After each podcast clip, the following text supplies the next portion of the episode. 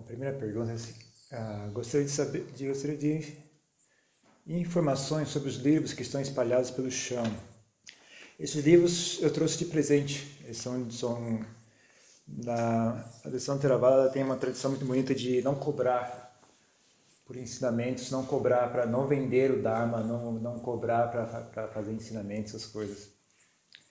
Então esses livros foram impressos com pessoas doaram dinheiro para imprimir esse livro e ele foi impresso único, única e exclusivamente para distribuição gratuita. É proibido vender esses livros. Então, quando eu vim de São Paulo, eu trouxe aí, tem um, um livro, tem dois livros para cada pessoa. Vocês podem levar para casa, fique à vontade. Eles não vão ser usados aqui, então vocês podem guardar no quarto de vocês, guardar na mala. Para ler em casa. Como é hoje a, a sua relação de monge com seus pais? Ah, tranquila. Meu, minha mãe já, já é falecida. Meu pai não é budista, mas ele sempre me respeitou nessa, nessa opção. Nunca houve problema. Eu, eu duvido que tenha sido que ele tenha ficado feliz em saber que eu ia virar monge, porque eu era o, eu era o filho que estava dando certo, né? Tava, tinha, tava, tinha uma boa carreira, tinha faculdade, pagava minhas contas, nunca dei problema. Então eu, era o filho que estava dando certo, né? E de repente eu joguei tudo fora e virei monge. Então ele não deve ter ficado muito feliz, mas também me respeitou nisso, né? Não, não criou obstáculos, não reclamou, não fez nada demais. Então não tem não tem nenhum problema, não tem nenhum ainda não tem nenhum problema. Tranquilo. O que seria o obstáculo da luxúria? obstáculo da luxúria é o desejo sensual.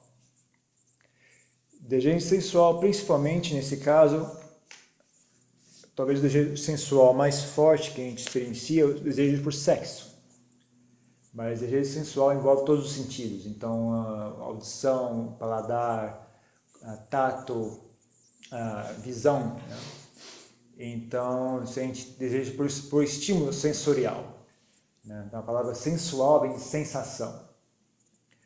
Então, as sensações vêm através de seis portas. Né? Então, o tato, paladar, o, o olfato, a audição, a visão e a nossa mente também produz sensações.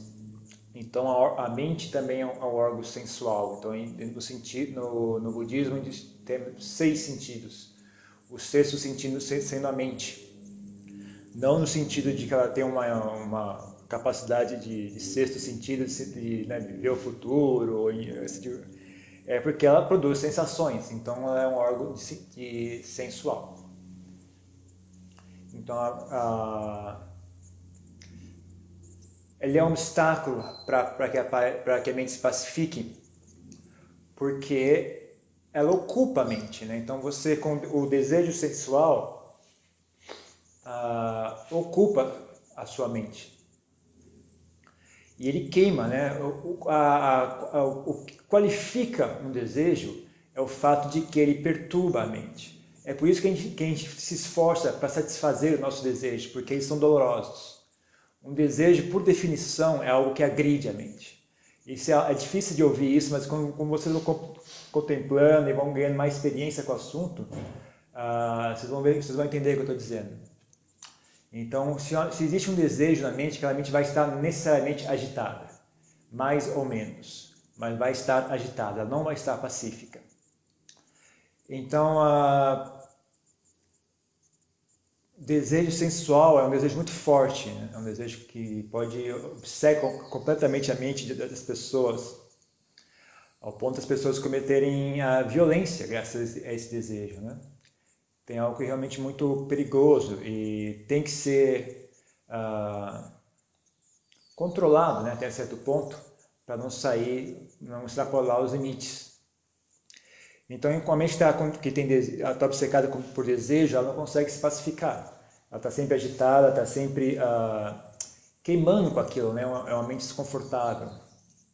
Então, para conseguir pacificar a mente, tem que conseguir ah, diminuir bastante da quantidade de desejos que a gente tem na mente. Pelo menos temporariamente, mesmo que você não consiga uh, abandonar de vez, de maneira sei, perpétua, né, todos os desejos, mas se você consiga pelo menos abrir mão deles durante um certo período de tempo, né, durante meia hora eu vou abrir mão dos meus desejos sensuais né, vou, eu vou focar minha minha energia em desenvolver essa atividade, por exemplo, praticar meditação. Então, a, mas você vê que a gente nem isso consegue fazer, né? a gente é tão obcecado com, com desejos sensuais que nem meia horinha, que a gente, a gente sabendo que daqui a meia hora eu vou poder de novo uh, voltar a pensar no que eu quiser, vou poder voltar a fazer o que eu quiser, ainda assim a gente não consegue. Então, é escravo desses desejos todos. Né? Nem, nem, nem meia hora de férias a gente não consegue nem 15 minutos, nem 5 minutos. Né? No começo, quando a gente não, não treina muito bem a mente, nem 5 minutos a mente não dá. A mente ele oprime e fala, não, você vai continuar pensando nisso aqui, porque eu quero que você pense. Né? Então, nesse, nesse, nesse, sob esse ponto de vista, nós somos como se fossem escravos mesmo, né? De, da sensualidade, dos desejos sensuais. Ah, é óbvio que o que escraviza a gente é, é uma mistura de como eu falei, é uma coisa que queima, é uma coisa que machuca dentro de nós, é por isso que a gente sente esse ímpeto em satisfazer os desejos para que eles parem de queimar. E também é óbvio que tem, uma, tem a questão do prazer, né? O, além é um jogo de dor e é, de prazer e dor que vai manipulando a gente. Então é possível, então a gente tem que desenvolver duas coisas para conseguir ah, pacificar os desejos. Número um, uh, tem que conseguir aguentar, tem que conseguir tolerar a sensação desagradável de desejar algo, mas não obtê-lo. Né? Então, por exemplo, nós estamos sentados aqui e aí, de repente,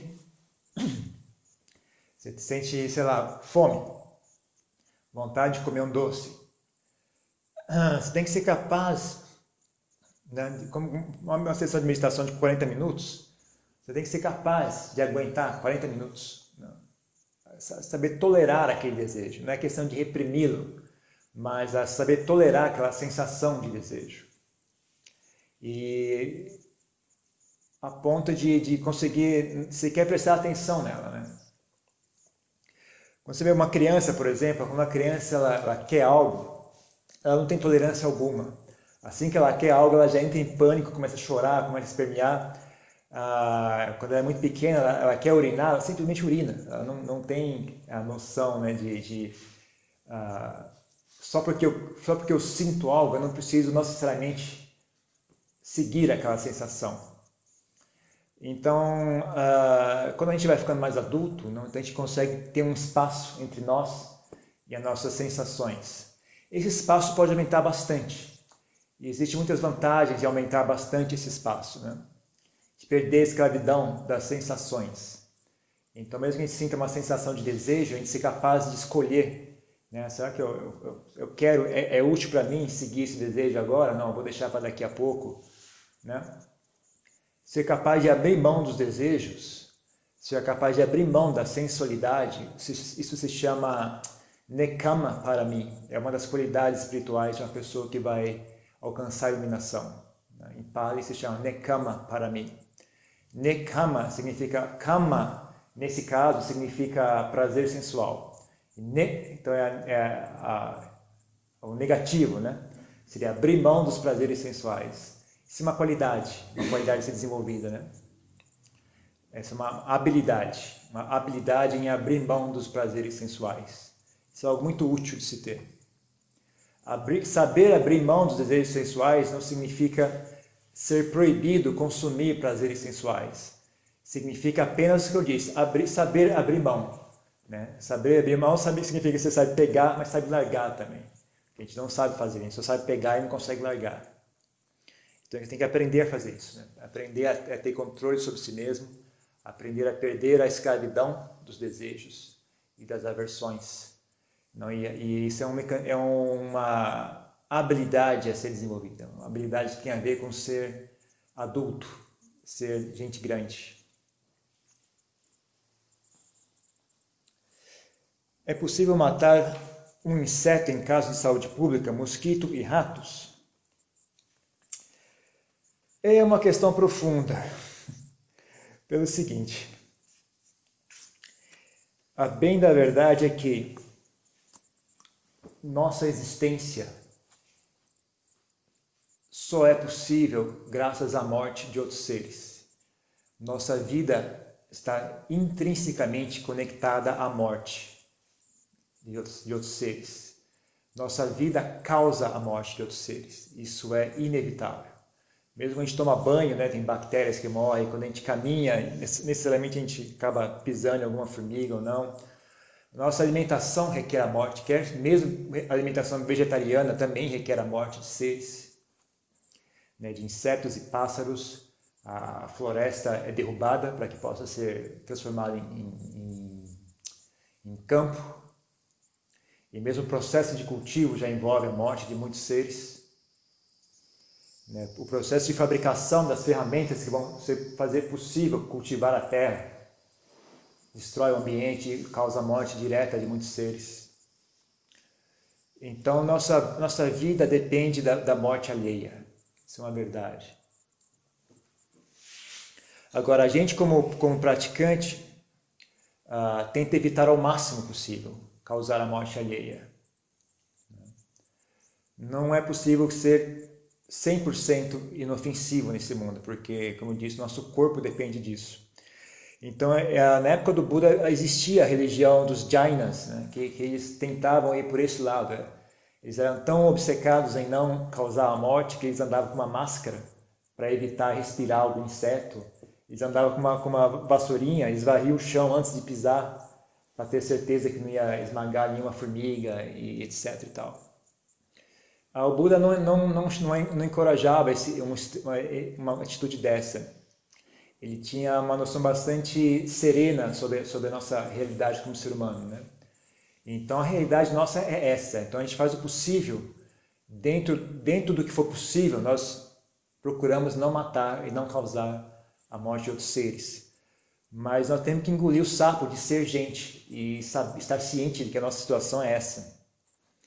Né? Isso até um, até, até um certo ponto você pode dizer que é um exercício de humildade né? Nós não somos seres puros. enquanto tivermos seres, enquanto formos humanos, nós não vamos realmente alcançar o nível de, de pureza e de total uh, liberdade de qualquer forma de culpa e qualquer forma de remorso. Estar vivo acarreta uh, causar sofrimento a alguém. Então, o que o Buda ensinava mesmo é alcançar nirvana, né? nirvana, nirvana, abandonar esse mundo. Ele não, ele não, não, ele não tinha a pretensão de criar uma forma de existência que fosse 100% uh, ah, pura. Né? Ele chamava o samsara, ele chamava esse, ciclo de, de, de, nascimento e morte de samsara. Né? Então, ele, ele, na verdade não ensinava a gente a, a, a o propósito do, do, do do Buda, não é que o, que o samsara fique puro e cristalino e que tudo perfeito é, que a gente abandone esse estado de existência, né? que a gente transcenda isso. Né?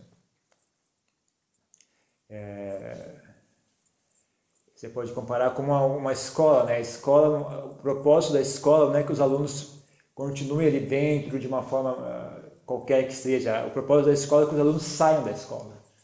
Então, o professor ensina com a ideia de que um dia você vai poder sair daqui, né? Vai poder sair desse, desse sistema e, e ir para fora, né?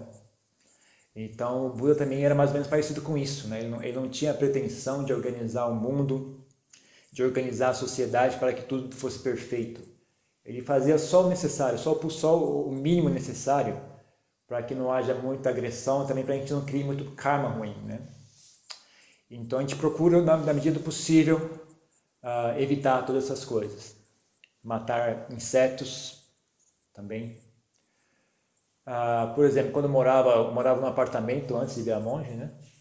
E lá tinha muita barata, né? Tinha barata no apartamento. E eu então, no começo eu colocava veneno, né? Que é a escolha óbvia. Mas aí depois que eu comecei a praticar, virar budista tal, eu comecei a seguir o preceito de não matar. Aí eu, putz, e agora? Como é que eu vou fazer com essa barata? Eu não posso, não posso receber meus amigos aqui e ter barata andando, ah, não tem como, né? tem que dar um jeito nisso aqui. Aí eu falei, bom, eu vou limpar meu apartamento, então vai ser o quê? Opção número dois, eu vou ter que limpar isso aqui, né? E aí eu comecei a ser muito diligente limpar o apartamento, não deixar migalha ficar no chão. E só o fato de ter alguém limpando constantemente, isso afasta os insetos, né? Eles ficam incomodados, né? Se você está limpando o dia inteiro ali, eles ficam incomodados e vão embora. Então, aí eu consegui me livrar das baratas. Ah, de vez em quando ainda tinha uma ou outra, mas você também tem que tolerar e dividir um pouco o seu espaço com elas. Né? Elas também têm direito a estar ali. Né? Ah, elas, não têm, elas não têm nada, elas não têm noção que você comprou aquele apartamento, é meu, tem um papel, não sabe ler, não está nem para nada. Ela sabe que aqui tem um local, aqui tem comida. Então, a, a noção dela vai até esse ponto. Né? Essa história de que é meu, só existe na, na nossa imaginação. Né? A barata não, não, participa dessa fantasia. Então a gente também tem que aprender a tolerar um pouco a presença do, dos demais seres. Né? E faz o máximo possível para não matar. Agora, eu não sei até que ponto ratos e baratas, ah, quão sério, quão, quão difícil é evitar a presença deles. Eu tendo a pensar que dá, dá para fazer sem ter que matar. Na Tailândia tem muito umas, umas ratoeiras que na verdade são gaiolas, o rato entra e fica preso.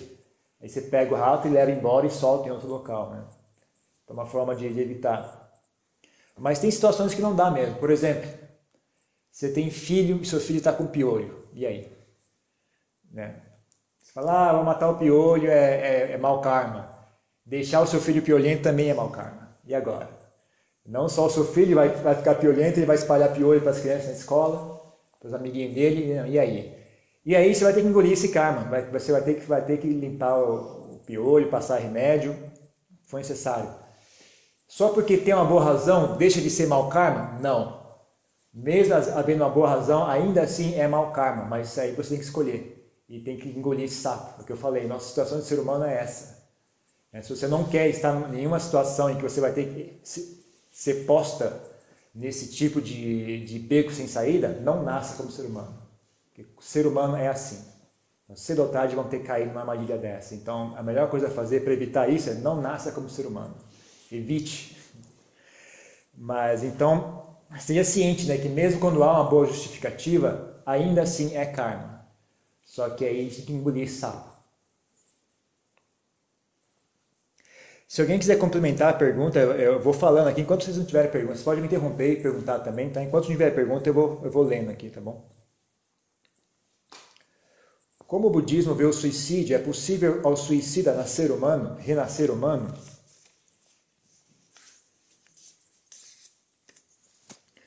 Não há uma instrução clara dentro dos textos com relação ao suicídio.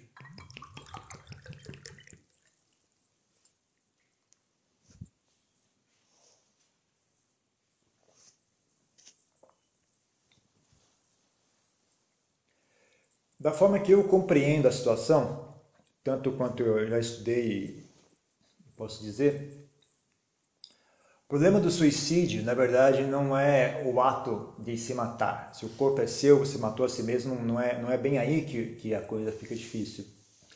O problema do suicídio é a mentalidade de quem comete suicídio. Né? Uh, isso tem a ver com, com o processo de renascimento, com o que, que, que, que guia o processo de renascimento. É a mente da pessoa, é o estado mental que ela cultiva. E principalmente o estado mental na hora da morte é, é muito importante, porque logo após a morte, em geral, dependendo do karma da pessoa, às vezes é imediato. Às vezes, imediatamente após a morte, a pessoa já renasce. Às vezes demora um pouco mais, é, um, é, é muito incerto.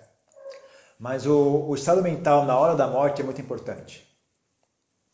Então, vocês, ah, o estado mental de quem comete suicídio, em 99% dos casos, é muito ruim. É raríssimo uma pessoa cometer suicídio por, por uma. Se for uma questão, por exemplo, uma pessoa que cometeu, fazer um sacrifício por alguém, para evitar que outras pessoas morram, ela se sacrifica. Ah, aí já é outra história completamente diferente.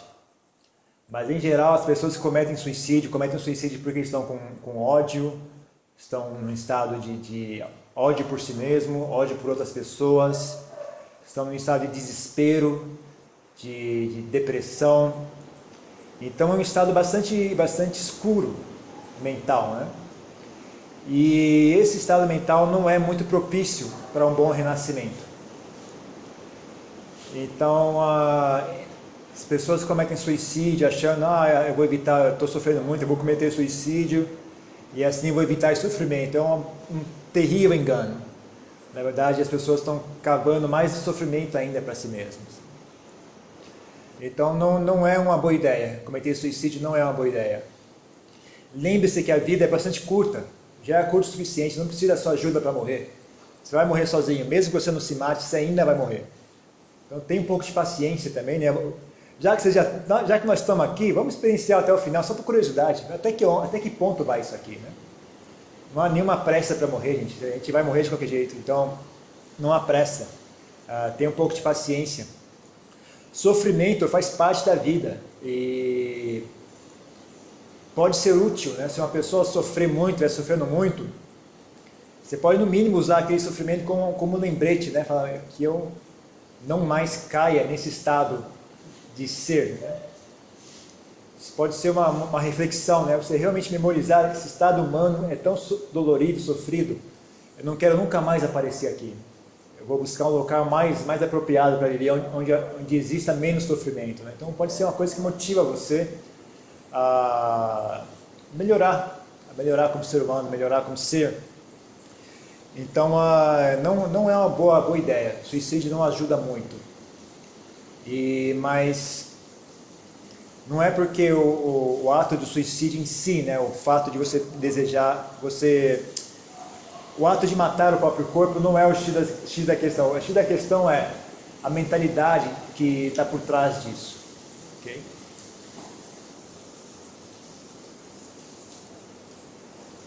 É permitido ao budista comer carne?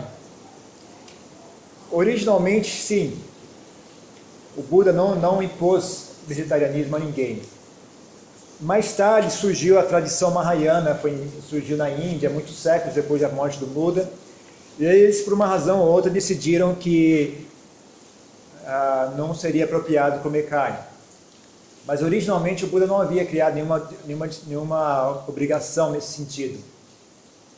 Por que razão ele não, ele não criou? Aí é somente ele poderia dizer, mas tanto quanto eu entendo, o, como eu disse, o Buda não tinha a intenção de criar um mundo puro, não queria transformar, não, a intenção dele não é transformar o mundo humano num paraíso celestial, puro e cristalino. A, a propósito de, de tornar-se o Buda é ensinar o caminho para a iluminação. Então, ele, se ele enxergou que comer carne não é obstáculo a alcançar a iluminação, então ele não criou nenhum obstáculo, não criou nenhuma regra proibindo. Matar seres vivos é obstáculo à iluminação. Ele claramente criou uma regra para não, não mate seres vivos. Mas consumo de carne não chega a ser uh, um obstáculo. É algo saudável? Provavelmente não. É algo útil para a sociedade? Não. Hoje em dia, principalmente com, com, com a produção industrial de alimentos, como é que Quão mais sério ficou esse assunto? Ficou muito mais sério. Mas não chega a criar, ainda assim não chega a criar um impedimento kármico para que você alcance a iluminação. Então, o, a, aí cabe a nós refletir sozinhos, né, se é, se é útil ou não, se é benéfico ou não para nós mesmos, se é benéfico ou não para a sociedade o consumo de carne e, e decidir por nós mesmos. Né? Isso não ah, já o Buda ele se absteve disso. Da mesma forma, por exemplo, a opção sexual das pessoas. O Buda não se interessa para esse assunto. Ele não fala quem é que se você tem que ser obrigado a ser heterossexual ou homossexual. Isso não é assunto do Buda. O Buda ensina o caminho para a iluminação. Só isso. Com relação a qual é a marca de sabonete que vocês vão usar, qual a opção sexual de vocês, vocês vão comer carne ou não, vocês vão usar automóvel, a álcool, a gasolina, problema de vocês. Isso não tem a ver com o budismo, tá bom? Todas as escolhas têm motivos para serem feitas. Né? Então você pode escolher um carro movido a álcool, eletricidade. Você tem razões, boas razões para isso. Não precisa esperar que o Buda diga para você qual é a melhor opção. Isso você reflita e decida sozinho. Mas o Buda ensina o caminho para a iluminação, só isso. Né? Com relação à comida vegetariana ou não, então fica nosso, nosso critério usar nossa inteligência e decidir se nós vamos seguir uma, uma dieta vegetariana ou não. Ok?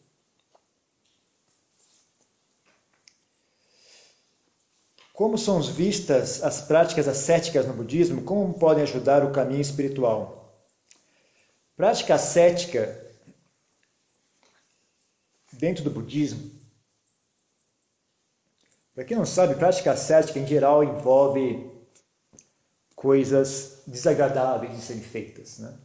Então, prática ascética em algumas tradições cristãs significa não sei o que, que as pessoas fazem. Bom, no, no hinduísmo eles deitam naquelas camas de prego, ah, fazem jejum de não sei quantos dias, não cortam o cabelo, não tomam banho, ah, fazem tem um monte de prática de torturar a si mesmo, né, de, de criar sofrimento para si mesmo. Né.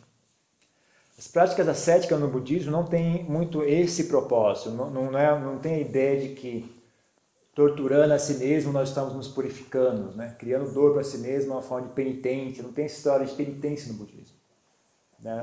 Em algumas tradições cristãs, os, as pessoas fazem essas práticas para uma forma de punir a si mesmo, né? com o entendimento de que eu sou um pecador, então eu tenho que me punir para que para purificar os meus pecados. Dentro do, da tradição do hindu, hinduísmo, a ideia também de, de exaurir o karma, né? Então, eu, praticando, torturando a si mesmo, é como se estivesse exaurindo o meu karma ruim, algo do tipo. Eu não tenho, não tenho certeza também, não, não sou expert no assunto. Já o budismo não tem esse propósito. Ah, Existem algumas práticas ascéticas que o Buda recomendava. Por exemplo, comer apenas uma refeição ao dia, ter somente um, um, um, jogo de roupas, um jogo, um manto, como esse aqui, né? Como no meu caso, só possuo este manto. Eu também, geralmente, só faço uma refeição ao dia quando estou na Tailândia. Como aqui tem uma dificuldade de...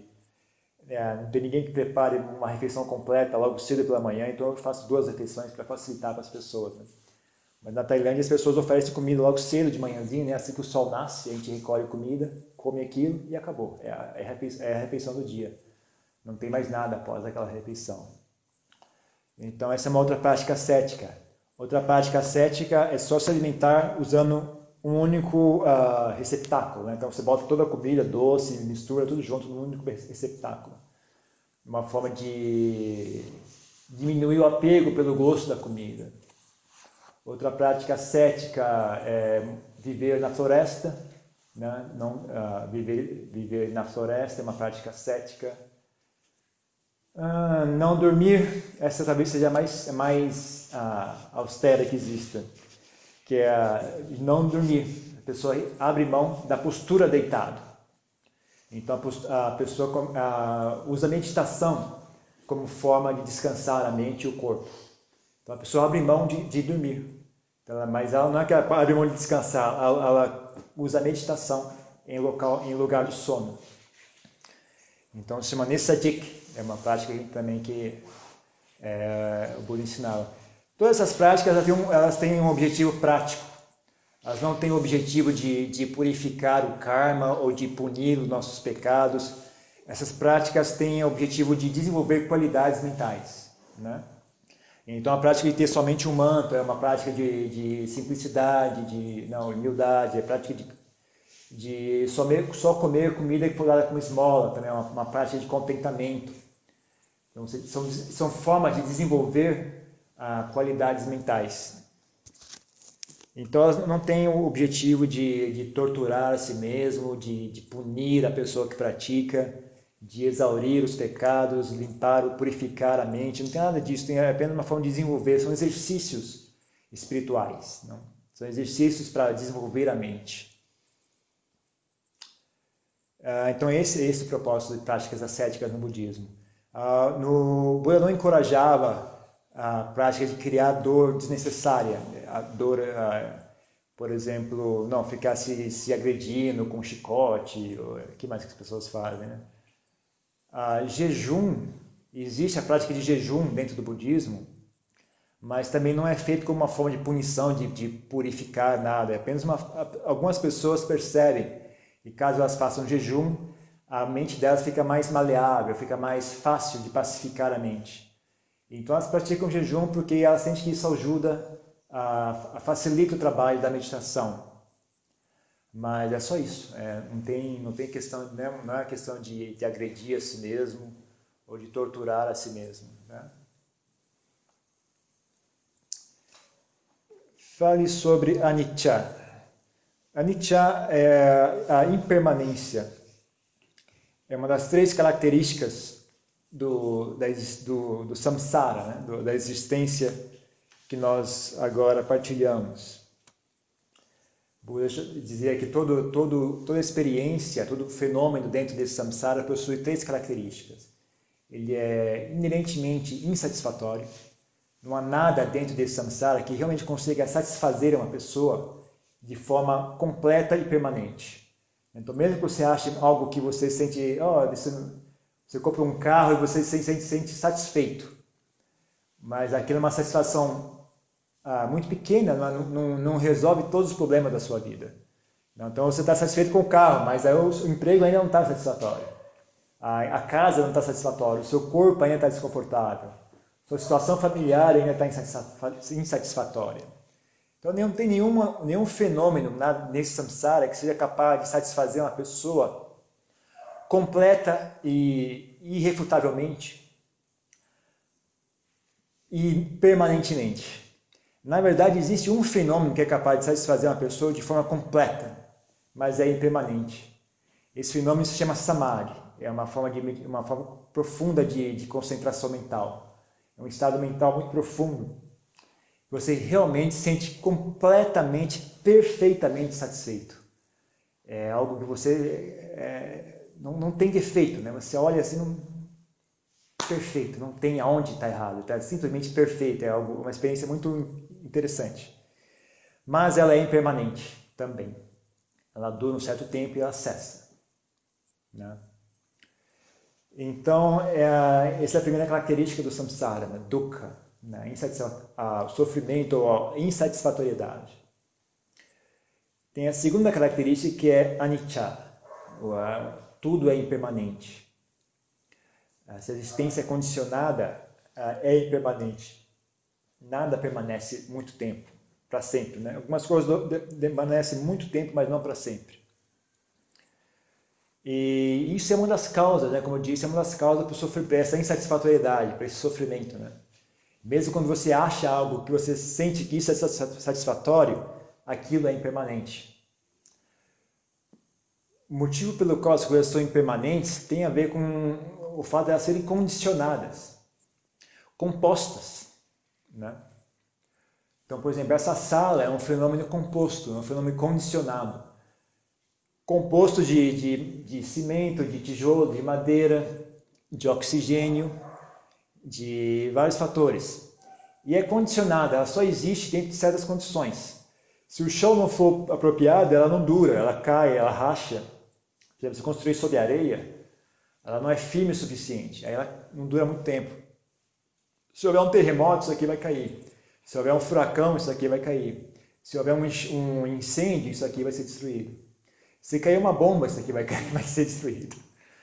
Então, o fenômeno ah, condicionado só existe sob certas condições. É um fenômeno composto e condicionado. E, e as condições não param. Né? O, o, o mesmo processo químico que tornou possível fabricar o cimento que, que compõe essa sala, ele continua atuando.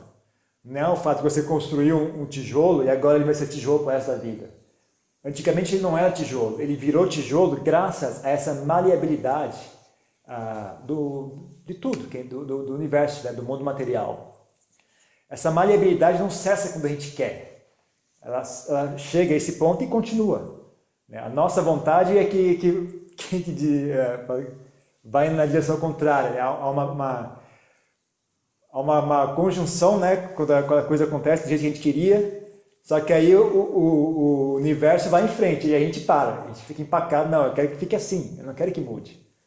Mas o universo não está nem aí para isso, ele está pouco se lixando para nossas opiniões, ele, ele tem a própria dinâmica dele. Nós é que somos doidos e ficamos inventando como é que deveria ser, como é que não deveria ser. Ah, isso é só uma, uma pequena loucura nossa. Então essas coisas vão se transformando. Né? E a gente, por ignorância, vai tentando se apegar e tentando evitar que elas, que elas se transformem e às vezes sofre muito com isso. Né? Então, uma forma boa de, de uh, como eu disse, nós somos seres humanos, então nós estamos sujeitos a certas, certas condições, né?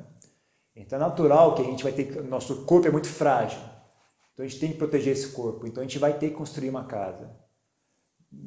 Só que a gente constrói a casa ciente de que ela vai ser impermanente, né? Aí é que está o nosso, nosso ponto de, de sabedoria, né? Não é o fato de só aceitar a vida como ela é e vamos deitar no chão e deixar os insetos devorarem nosso corpo. Ah, não, é, não é por aí. Nós temos que lidar com a nossa situação de seres humanos, mas lidar com sabedoria. Então, o fato de que o mundo é impermanente, ah, na verdade, é algo que traz sobriedade, né? faz com que nossa mente fique sóbria. E a gente, não, é, não é necessariamente uh, algo que impede, nos impede de ser felizes, de ser feliz, de ser, de, de viver bem. Só que exige que nós tenhamos sabedoria, né? Então, na verdade, é uma forma muito, muito útil né, de enxergar o mundo, né? enxergar, prestar atenção na transitoriedade das coisas, não só dos objetos materiais, mas das sensações, das emoções. A gente falou agora sobre suicídio uma das coisas que, que levam as pessoas a cometer suicídio é não, é não estar ciente da transitoriedade das emoções. Se a pessoa apenas esperasse mais um pouco, cedo ou tarde, aquela, aquela depressão, aquele desespero ia passar. É impossível que não passe. Não tem como não passar. Qualquer raiva que vocês tenham vai ter que passar. É simplesmente impossível que não passe. É, se alguém conseguir ficar com raiva para sempre, me avise, porque realmente é fantástico. Então, de parabéns. Deve ter alguma coisa especial em vocês, porque não existe isso. Todo, todos os estados mentais são impermanentes. Todos os objetos físicos são impermanentes. Tudo que vocês conhecem é impermanente. A única coisa que, segundo o ensinamento do Buda, coisa que é permanente é nirvana, esse estado de nirvana. Mas é algo que ele não qualificava, ele não explicava em detalhes o que é esse nirvana. É algo tão fora da nossa experiência, que ele nem tinha esperança de, de, de que alguma explicação fosse ser útil. Então as pessoas perguntavam, ele recusava falar. Não é que ninguém perguntou, as pessoas ficaram com vergonha de perguntar, né? Vamos botar o Buda no Marapuca, que melhor a gente não perguntar, ele vai ficar sem jeito. Não, mas perguntava mesmo. Perguntava na cara dura como é que é você, explica isso Nibbana, e falava, não, não explico, porque isso não é útil. Não, vocês não têm como entender e essas explicações não vão ser úteis. Eu só explico o que é útil. É, ele era bastante sereno e firme nesse assunto, né? Ele não tinha ansiedade nenhuma. Né? As pessoas, tinha gente que, uma vez, um monge ameaçou largar, largar a vida monástica. Né? Se você não me explicar o que é Nibbana, eu vou deixar de ser monge. Ok, tchau, pode ir. Está tranquilo. Falou, não, não explica. Não, não, não, ele não, não era vítima desse tipo de, de, de chantagem emocional. Ele, tinha, ele era bastante sereno e firme nesse assunto, né? Então ele não explicava o que é Nibbana, ele apenas explica o caminho para alcançar Nirvana. Ele, ele qualificava um pouco Nirvana para dar, para dar, passar a mensagem de que é algo bom, é algo desejável. Então ele qualificava o Nirvana como ah, o estado de liberdade, o estado de segurança, o estado da imortalidade. Ele qualificava como ele comparava como se fosse ah, um, um rio uma margem existem perigos, na outra margem existe a segurança, né, que ele chamava a outra margem. Então, a pessoa que alcançou Nirvana é a pessoa que atravessou a correnteira. Né? Ele tinha, tinha vários sims que ele usava para qualificar. E ele dizia que Nirvana é a felicidade mais elevada que existe. Né? Tem uma frase em Pali que a gente repete muito e fica memorizada, que é Nibbana Paramam Sukham. Significa Nibbana é a felicidade mais elevada. Então dá, dá uma mensagem clara né, de que é algo bom, mas o que é só o que é exatamente só quando nós experienciarmos que nós vamos saber. Né? Então ele, ele dizia que Nirvana é a única coisa realmente permanente e todo o resto do, da experiência do samsara é impermanente. Então é algo com, com o qual nós temos que aprender a lidar. Temos que aprender a estar ciente disso, a se pôr de maneira sábia perante essa realidade E, e mais do que isso, utilizar essa, essa situação para nosso benefício. Utilizar isso para para que a gente utilizar isso como uma ferramenta no nosso caminho espiritual. Utilizar isso como uma forma de, de, de trazer sobriedade para nossa cabeça, ali, diminuir um pouco o tamanho da nossa loucura, né? o tamanho da nossa disparidade com a realidade, né? nos trazer de volta à realidade. Então, contemplar bastante sobre a, sobre a, sobre a impermanência é algo muito útil, é um objeto de meditação. A gente aqui está só praticando meditação em silêncio e usando a respiração, mas também existe meditação pensando, né? Mas é que nesse retiro é muito curto, a gente não vai fazer. Mas é algo que vocês podem levar para casa, né? Quando está dirigindo automóvel, pensar num assunto ah, conectado ao Dharma. Então, pensar sobre a impermanência, né? Então, você está passando por uma montanha muito bonita, você olha e reflete na impermanência dessa montanha. Uma rocha, quanto tempo, quantos séculos, quantos milhares de anos até que ela desapareça e vire pó, né? Cedo ou tarde acontece, né? Ou, ou, ou você vê um campo liso, né? Quanto tempo até esse campo aqui virar uma montanha, né? Porque vira. Né? As montanhas surgem e desaparecem. Né? Quanto tempo demora? E, e olhar né? e ver como é que tudo isso aqui vai se transformar, né? Como é que o, o mundo inteiro um dia vai deixar de ser habitável, vai virar um, vai virar um local inabitável. Como é que o mundo, o mundo uh, veio a ser, como é que um dia vai deixar de ser. Né? Você pode refletir sobre tudo isso, né? como tudo isso é impermanente, a coisa mais desejável que uma pessoa pode querer hoje em dia, seja sucesso, fama, ah, ah, ah, bens materiais, riqueza, poder, tudo isso não, não dura, não atravessa o dia da morte. Não importa o quão maravilhoso seja, não atravessa o dia da morte, a impermanência de tudo isso. Como é impermanente, né? As pessoas gastam a vida inteira para conseguir algo só para ter que abandonar, jogar tudo fora no dia da morte. Né? Então, algo a ser refletido, algo que a gente reflete, pensa a respeito, e isso traz a sobriedade, a gente nós, traz, ponto, traz, nos dá um ponto de referência para avaliar né, quem é que nós somos, o que é que tem valor nesse mundo, o que é que não tem valor, o que é que é importante, onde é que vale a pena investir Onde é que é a perda de tempo investir nosso tempo e energia? Né? Porque nosso tempo é muito curto. Né? Nosso tempo de seres humanos é muito curto. Então é algo que requer estratégia, requer sabedoria. Ah, e a nossa situação de seres humanos não é garantida. Não é, é uma das, talvez um dos pontos onde o budismo seja um pouco diferente do, do espiritismo que eu não entendo muito também, que se eu estiver falando errado me corrija, mas eu entendo que o Espiritismo ah, ah, passa a ideia de que nós estamos sempre progredindo. Né? Não importa o que aconteça, nós estamos sempre progredindo. Ah, já o budismo não fala isso, o budismo fala não, não é garantido. Você pode tanto progredir como regredir. Né? Então você tem, você tem um dever de, de pelo menos suster o que você já, já conquistou.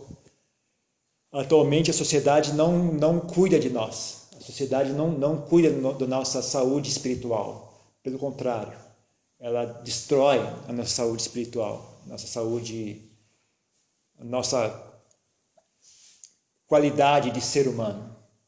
Né? Ela efetivamente destrói isso, principalmente porque é vantagem para muita gente que a gente fique fraco é vantagem que a gente seja incompetente como seres humanos, porque assim a gente é obrigado a comprar um monte de porcaria para poder ter um mínimo de conforto. Se nós fôssemos bem competentes como seres humanos, a gente ia precisar de muito pouco para viver, na verdade. Ia, ia, precisar, ia precisar de, muito, de muitos aparelhos eletrônicos, não ia precisar de muitas, muitas comidas, as comidas simples iam ser suficientes, não ia precisar de muitas distrações, não ia precisar de muitos filmes para assistir, não ia precisar de muitos programas de TV para assistir, de refrigerantes, de, de doces, de, de lanchonetes, automóveis simples seriam suficientes, e etc, etc, etc. Não, produtos de beleza ia entrar em colapso completo. Se nós fôssemos uh, ah, competentes como seres humanos, a indústria de produtos de beleza entrar em colapso imediatamente, porque ninguém ia mais sentir essa ansiedade toda em ficar enfeitando e cuidando, e isso, isso, aquilo. As pessoas iam estar bem satisfeitas em ter cabelo branco, por exemplo. Ninguém ia ter vergonha de ter cabelo branco. Ninguém ia ter uh, vergonha do, não sei, do, do corpo, né? De si mesmo. Então a sociedade atualmente não está ajudando muito. Então é dever nosso. Então uh, estejam cientes disso, né? estejam cientes que essa impermanência uh, também atua negativamente em nós. Então estejam cientes, você não você deixar se deixar sua vida ser arrastada pela sociedade, ela, ela não vai para um lugar bom. Pelo menos atualmente não. Não sei se no passado já houve uma época em que a sociedade em geral era sábia e você simplesmente seguia as coisas que as pessoas diziam, que, as, que a sociedade em geral dizia, e você estava garantido pelo menos suster uh, um certo nível de qualidade. Uh, não é o caso hoje em dia. Se você simplesmente seguia o que as pessoas fazem, você vai para baixo. Então a, a responsabilidade são, são é nossa. Então nós temos que cuidar de si mesmo. Nós temos que estar atento a esse fenômeno. Não, não tome por, por garantido a sua personalidade a sua, sua bondade. É algo que requer manutenção, requer esforço, porque mesmo a nossa bondade é impermanente. Tá certo? Mesmo a nossa bondade é impermanente. Mesmo a nossa sabedoria é impermanente.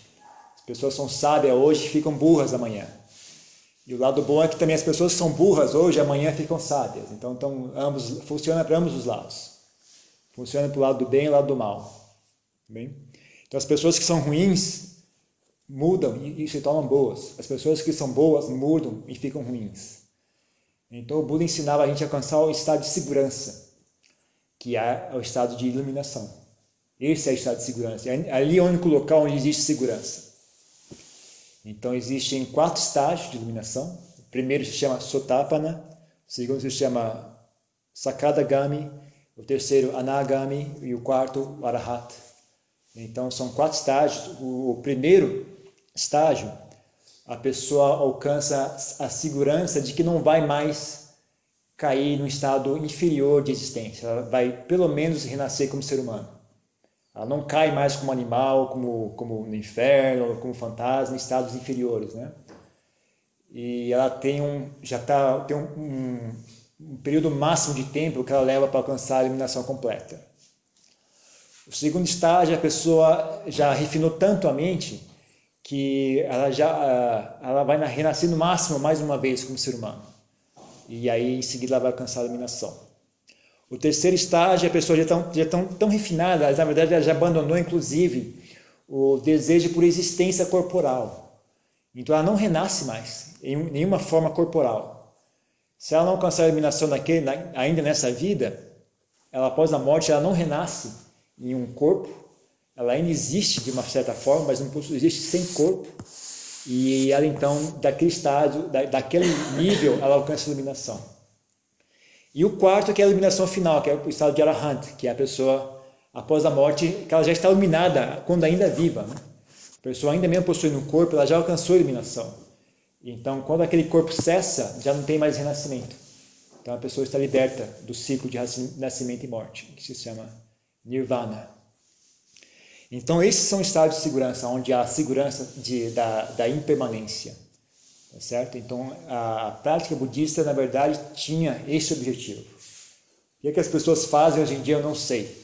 Mas o que o Buda, a, a intenção do Buda era essa, quando ele ensinou. Com o tempo, as pessoas vão transformando o budismo em um monte de outras coisas, né? Hoje em dia, a, maioria, a, percepção da maioria das pessoas é que o budismo é uma forma de autoajuda, para ter mais felicidade e tudo isso. Na verdade, esse aspecto de ter mais felicidade faz parte do caminho, mas não é o objetivo do budismo. O objetivo do budismo é transcender o estado do samsara, alcançar esse estado de segurança chamado nirvana. Tá ok? E eu vou encerrar aqui as perguntas e respostas, porque já está acabando o tempo.